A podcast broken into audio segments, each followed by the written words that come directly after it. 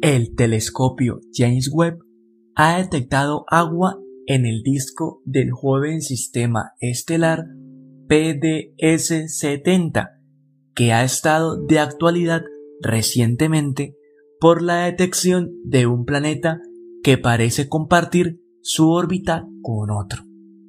El sistema está demostrando ser tremendamente interesante. Bienvenido o bienvenida a una nueva aventura por el cosmos.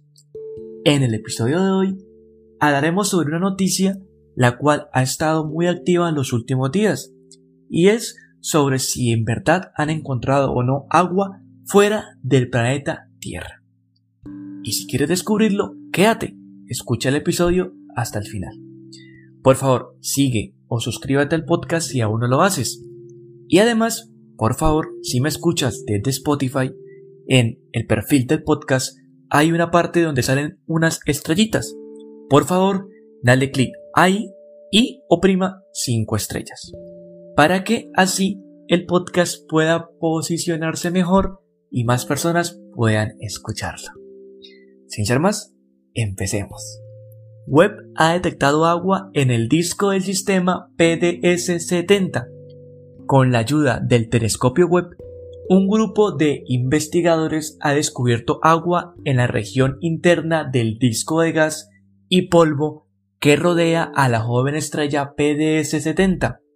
La expectativa es que en esta región se estén formando los futuros planetas rocosos del sistema. Es la primera vez que se logra una detección de este tipo en un disco que ya contiene dos planetas. Concretamente, hay dos gigantes gaseosos en torno a PDS-70. Cualquier planeta rocoso que se forme en el interior se verá beneficiado por la presencia de agua en este disco. Es decir, mejora la posibilidad de que en el futuro sean mundos habitables. El hallazgo supone una evidencia de un mecanismo que proporciona agua a mundos potencialmente habitables ya en su formación. Además de los impactos que posteriormente puedan producirse por parte de cometas que sean ricos en agua. El agua es esencial para la vida en la Tierra. Sin embargo, existen muchas dudas sobre cómo llegó a nuestro planeta, así como si este proceso pudiera hacer que otros exoplanetas rocosos en torno a otros astros sean habitables. El mecanismo que cuenta con más apoyo es el del bombardeo de asteroides, ricos en agua, que se estrellan en el joven planeta tras su formación. Ahora, han encontrado evidencias de que el agua podría ser uno de los ingredientes disponibles en la formación de planetas rocosos. El sistema PDS-70 está a 370 años luz y está siendo estudiado por el telescopio Webb en el instrumento MIRI, que observa el espacio a infrarrojo. Si lo comparamos con el sistema solar, la región donde hay agua es la misma que la de nuestros planetas rocosos. Vapor de agua muy caliente. Según el análisis, el agua está presente en forma de vapor caliente, en torno a una temperatura de 330 grados centígrados. El descubrimiento resulta muy interesante porque analiza la región en la que se forman los planetas rocosos como la Tierra. La campaña MINS, que utiliza el instrumento MIRI, tiene como objetivo identificar las propiedades de los discos, compuestos por gas y polvo, en torno a estrellas jóvenes, algo que permitirá entender las condiciones que determinan cuál será la composición de los planetas que puedan estar en formación. PDS-70 es el primer disco relativamente viejo, el cual tiene unos 5,4 millones de años, donde los astrónomos han logrado encontrar agua. Con el paso del tiempo, el contenido de gas y polvo de un disco en el que se forman y de esta forma pues, se pueden dar nuevos planetas, disminuye, ya sea la radiación de la estrella en el centro o su cierto estelar el polvo y el gas es retirado. Del mismo modo, a medida que el polvo va acumulándose y formando objetos más grandes, se convierten en planetas.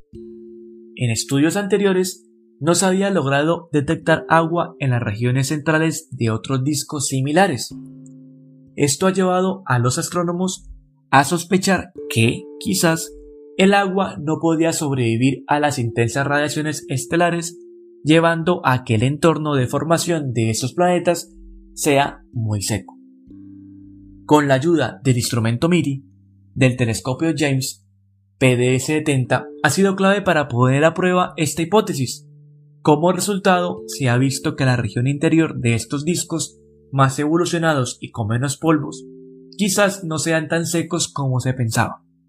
Si es así, muchos planetas terrestres en formación podrían tener agua desde su inicio, entendiendo la naturaleza de PDS-70. El inconveniente es que, por ahora, no se ha encontrado ningún planeta cerca del centro del disco PDS-70. Solo se sabe de la existencia de dos gigantes gaseosos, PDS-70b y C. Durante su formación, acumularon el polvo y gas que orbita en torno a su estrella, creando un hueco que está prácticamente vacío de material. Esto no impide que pueda haber planetas rocosos que se estén formando en este rico entorno de agua. Esto abre las puertas a que los planetas puedan tener agua tanto por su propio proceso de formación como también por cómo se conocía por los impactos de asteroides. Esto naturalmente mejora las posibilidades de encontrar planetas rocosos en la zona habitable de otras estrellas, las cuales tengan grandes cantidades de agua. Tardo o temprano el programa MIN será capaz de mostrar si el agua es común en las zonas de formación de planetas rocosos o si por el contrario es solo una sección y PDS-70 sea algo muy raro. Quedan algunas preguntas por resolver. ¿Cuál es el origen del agua? ¿Es posible que sea un resto de una nebulosa que fuese rica en agua, es muy común en forma congelada, cubriendo pequeñas partículas de polvo.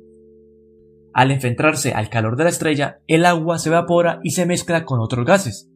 Sin embargo, la molécula de agua es muy frágil y se rompe en sus componentes hidrógeno y oxígeno. Al ser golpeada por la radiación ultravioleta de la estrella cercana, el material que rodea el polvo y el agua sirve como escudo protector. Por todo ello, parte el agua cerca de PDS-70 podría haber sobrevivido a la destrucción por la radiación. Otra fuente podría ser gas procedente de las regiones exteriores del disco. En ciertas condiciones, el hidrógeno y el oxígeno pueden combinarse y por ende formar agua. Webb ha detectado agua en un disco protoplanetario, pero queda mucho aún por entender.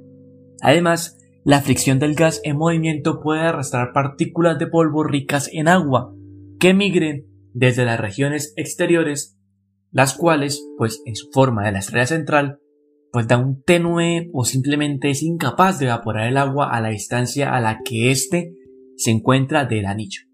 Solo cuando los granos de polvo llegan a ser o llegan a la parte interior como tal de esta región, el hielo se puede convertir en gas. Lo más probable, explican los investigadores, es que la respuesta sea una combinación de todas las opciones, pero seguramente uno de los mecanismos sea mucho más importante que los demás. Así que, pues, quieren descubrir en el caso de este sistema planetario cuál de estos mecanismos es el principal responsable. Para ello, el telescopio James Webb y el instrumento MIRI serán piezas esenciales. En cualquier caso, solo proporcionan parte de toda la información y del mismo modo que un cuadro necesita muchos colores diferentes para poder transmitir su mensaje, pues aquí de igual forma se necesita aún mucho más como para poder entender todo esto. Se pueden realizar diferentes observaciones que cubran un amplio rango del espacio electromagnético para así poder completar el conocimiento que se tiene de este disco, su sistema y sus particularidades. Ya pues terminando con este episodio me quedan realmente más preguntas que respuestas. Aunque pues es solo un inicio, la verdad es solo un inicio, el cual nos abre la puerta a poder entender un poco más cómo es la posibilidad de que exista agua en otros mundos y a su vez entender mejor cómo surgió esa agua en nuestro propio planeta. Y ya sin ser más, pues me queda solamente desearte un hermoso día, una hermosa noche, hermosa semana, un espectacular año. Un, te mando un enorme beso y nos vemos, nos escuchamos en el próximo episodio. Bye bye.